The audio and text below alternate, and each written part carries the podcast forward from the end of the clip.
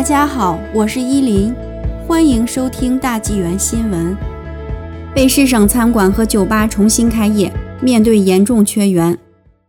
贝诗省餐馆和旅游业发言人周二表示，尽管重启计划对休闲旅行和堂食服务的限制减少，贝诗省的劳动力短缺和加拿大与美国之间的边境关闭将阻碍经济重新启动。据 CBC 报道，贝诗省旅游行业协会首席执行官。华特·朱达斯说，在过去的十六个月里，该行业损失了数十亿的收入。他说，该行业正在呼吁联邦政府迅速采取行动，重新开放边境，让美国和其他国际游客来访问卑诗省。朱达斯说，这一切来得太快了。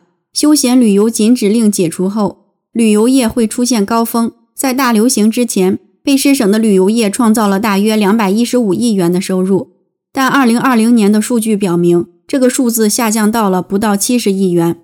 如果我们能从美国开始，并从那里取得进展，这确实是该行业在短的时间内需要达到的目标。我们不能再承受一个只有国内游客访问的夏天，因为它不足以支付账单。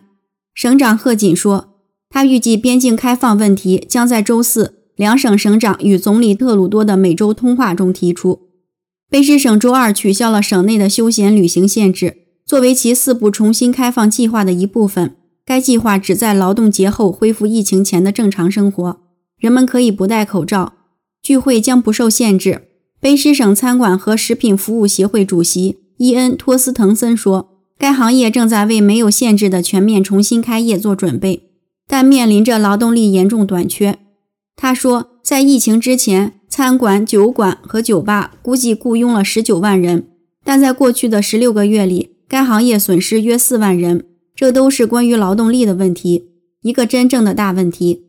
他预计今年夏天潜在的餐馆雇员的就业市场会很热，建议潜在的雇员去申请。卑诗省府周二宣布，那些暂时被允许在户外露台提供酒水服务的餐馆和酒吧可以申请永久保留。